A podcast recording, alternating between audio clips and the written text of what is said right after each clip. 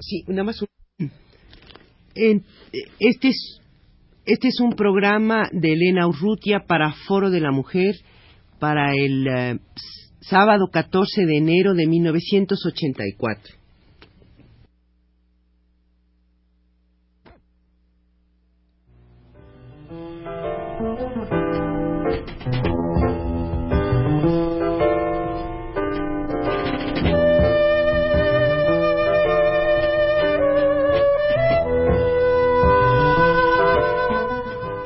De la Mujer.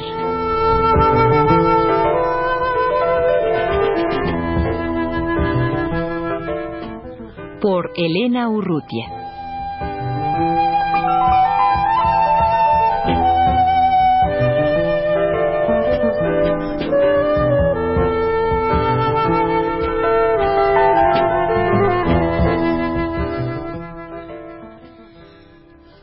Con nosotros en los estudios de Radio UNAM Norma Chinchilla, que es profesora de estudios sobre la mujer y sociología en la Universidad del Estado de California en Long Beach. Eh, hace mucho tiempo, Norma, que tú das esta, esta clase. Este no, eh, en realidad eh, este es mi primer año ahí, pero siempre, donde he trabajado antes, siempre he dado clases sobre la mujer en combinación con clases de sociología. Norma, tú has de saber cuál es la situación actual, cuál es la posición actual de la mujer eh, respecto a la política de los Estados Unidos, si se puede hablar de una posición de la mujer actualmente. Pues yo creo que por primera vez se puede hablar de un perfil de opiniones y posiciones políticas propiamente eh, de las mujeres de los Estados Unidos porque cuando hubo el gran debate sobre el sufragio, eh, si dar el voto o no dar el voto a la mujer a principiados de este siglo, pues siempre las mujeres decían y que y los hombres también decían que la mujer iba a votar diferente. Algunos oponían por eso y otros apoyaban el voto por eso. Pero lo más misterioso tal vez, mm, no tan misterioso viéndolo para atrás, pero por las expectaciones del tiempo, era de que los votos y opiniones políticas de las mujeres y hombres siempre han ido más o menos juntos.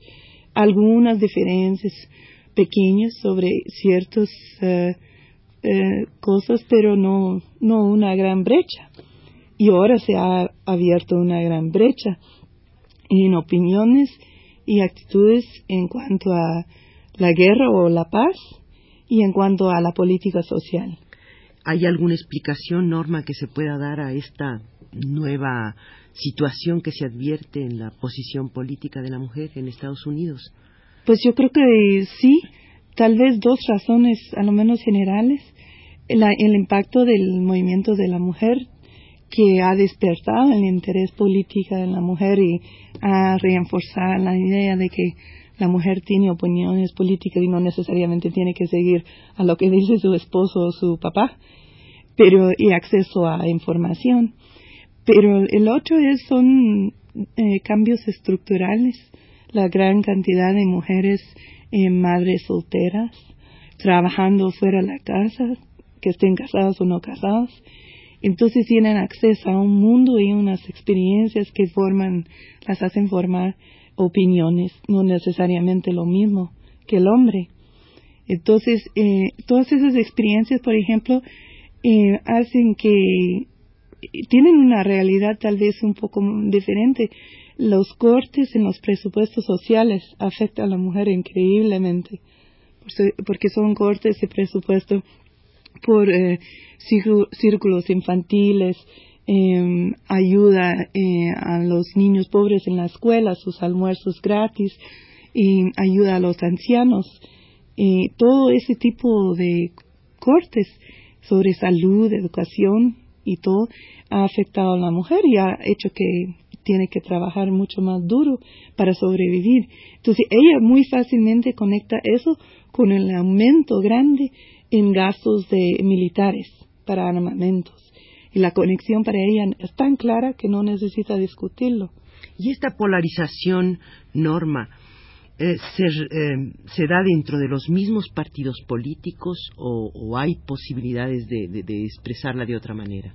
Pues en las dos maneras, dentro de los partidos, aún el Partido Republicano, las mujeres republicanas que en otros términos tal vez son conservadoras, pero en términos de, igualdad de la mujer y la necesidad de, a lo menos, de mover la mujer en política, ellas em, sí se expresan abiertamente en crítica de Reagan, de la política de Reagan.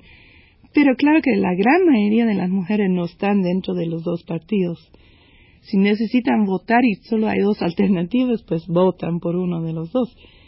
Pero yo creo que más presión es hecha por esa masa organizada alrededor de ciertos temas en vez de, de dentro de los partidos y por eso precisamente es un desafío al sistema de dos partidos. Eh, Norma, tú has de saber, puesto que estás en el Centro de Información sobre Guatemala, em, que formas parte de esta red de Guatemala que se llama NISCUA, ¿no? Eh, tú has de saber, desde luego, cuál es la, la posición de, muchas mujeres en Estados Unidos con respecto a la situación en general en Centroamérica, en Guatemala en este caso, y pues el caso que también me gustaría que nos hablaras sobre los refugiados eh, guatemaltecos en Estados Unidos, las refugiadas guatemaltecas en Estados Unidos. Sí, eh, cuanto a la solidaridad con Centroamérica, que realmente ha surgido con una amplitud y en cantidad que nunca imaginamos, tiene las dimensiones de un movimiento que tenía el movimiento antiguerra en Vietnam, pero al final de, la época, no al comienzo. Perdón. Entonces, en este movimiento de solidaridad, eh, la participación de la mujer norteamericana es muy visible y la gran mayoría son mujeres o mujeres religiosas que también son muy feministas últimamente, muchas de ellas. Y, y hasta tienen su misma crítica de toda la estructura de la iglesia y que no les deja participar en todo. Mujeres estudiantes, profesionales, mujeres obreras y mujeres pobres están envueltos, maestras. Entonces, yo creo que han respondido porque eh, simplemente todos los factores que mencioné, más el hecho de que no creen en, en esa retórica machista que da Reagan para justificar la intervención en todas partes. Entonces, también es un medio en que las mujeres pueden subir eh, tareas organizativas estar reconocidas. Es, es mucho más fluido que los partidos políticos tradicionales que las mujeres han tenido mucha dificultad trabajando dentro de ellos. ¿Y cómo se logra una información veraz acerca de, Centroamérica, por ejemplo? Pues en una situación generalizada en Estados Unidos en que no hay, no es tan extendida esta situación veraz, en que se escamotea de muchas maneras o se deforma la información, ¿no? Es una tarea increíblemente difícil porque controlan los medios de comunicación increíblemente. Por ejemplo, por un periodo aparecen artículos todos los días en la primera página, usualmente sobre El Salvador más que todo. Nicaragua y Guatemala son menos, y Guatemala casi no está cubierto nada. Y de repente se los cortan, ya no hay nada. Entonces, una de las maneras que hemos podido traer la realidad de Centroamérica es la presencia misma de los refugiados. Y grandes cantidades en Los Ángeles los salvadoreños dicen que ya son como 250 mil en Los Ángeles. Los guatemaltecos tal vez son 125 mil, nosotros decimos. Pero ya están en todas las, ciudades grandes de los Estados Unidos. Y la misma iglesia ha desarrollado un, un programa de santuario, que dicen ellos, donde ofrecen, una iglesia ofrece a proteger un refugiado que no tiene documentos y darle todo lo que necesita. En cambio, por el refugiado, hablar sobre la situación de Centroamérica y las condiciones que le.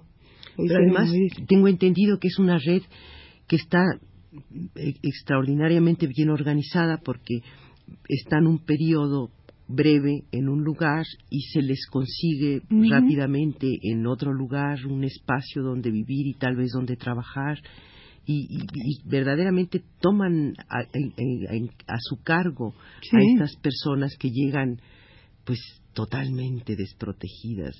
Y hay que reconocer que todo lo que hacen los que ayuden es contra la ley americana, la ley federal. No cualquier ley, sino la ley federal es una ofensa de alta magnitud. Entonces, claro que hasta el momento el, el Estado no ha tenido el coraje de, de, proceder contra eso. Pero para que un norteamericano tome esa decisión conscientemente, eh, implica algo. Y hay mucha gente ayudando así. Eh, pero también los beneficios que vienen a la gente que ayuda, porque por primera vez entienden, ¿no? A nivel personal, que implica toda la política exterior. Y eso es lo que nosotros hemos aprendido del movimiento de las mujeres. Hay que personalizar la experiencia.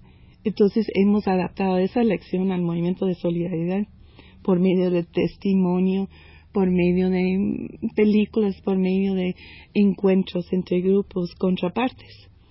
Norma, y en, este grupo tan grande de, de refugiados salvadoreños y guatemaltecos, hay un número importante de mujeres.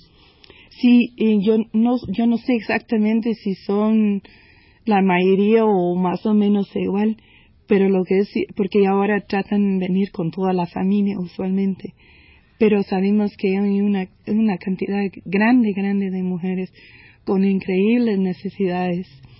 Y una de las cosas que surgió hace poco en Los Ángeles era un encuentro entre dos maestras, una maestra norteamericana y una salvadoreña, y comenzaron a hablar del sindicato de maestras en El Salvador y tan golpeado que había estado y tantas maestras que están afuera. De eso surgió la idea de juntar todos los grupos feministas de Los Ángeles y hacer un beneficio. Y nosotros también participamos con las mujeres guatemaltecas y, una, y las nicaragüenses y juntos organizamos un gran beneficio, una cena donde comieron comida centroamericana música de Sabia, un grupo de mujeres cantantes norteamericanas, pero que cantan como si fueran latinas nativas y todo el mundo es, son aficionados de ellas. Y las, las tres mujeres dieron su testimonio y la representante de Andes, el Sindicato de Mujeres Salvadoreñas, habló. Fue un éxito increíble. Y lo más, lo que más a mí me gustó de la noche era la mezcla de gente que se juntó en esas ese salón, lesbianas, no lesbianas, hombres, viejos, niños, abuelas, eh, maestras. Era una mezcla que pocas veces se, se ve. Norma, desafortunadamente el tiempo se nos ha terminado, pero te agradecemos mucho, Norma Chinchilla, tu presencia en los estudios de Radio UNAM.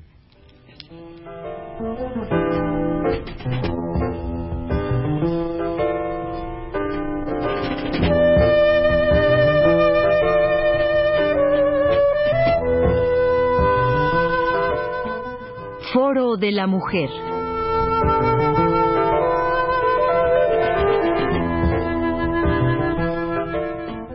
Por Elena Urrutia.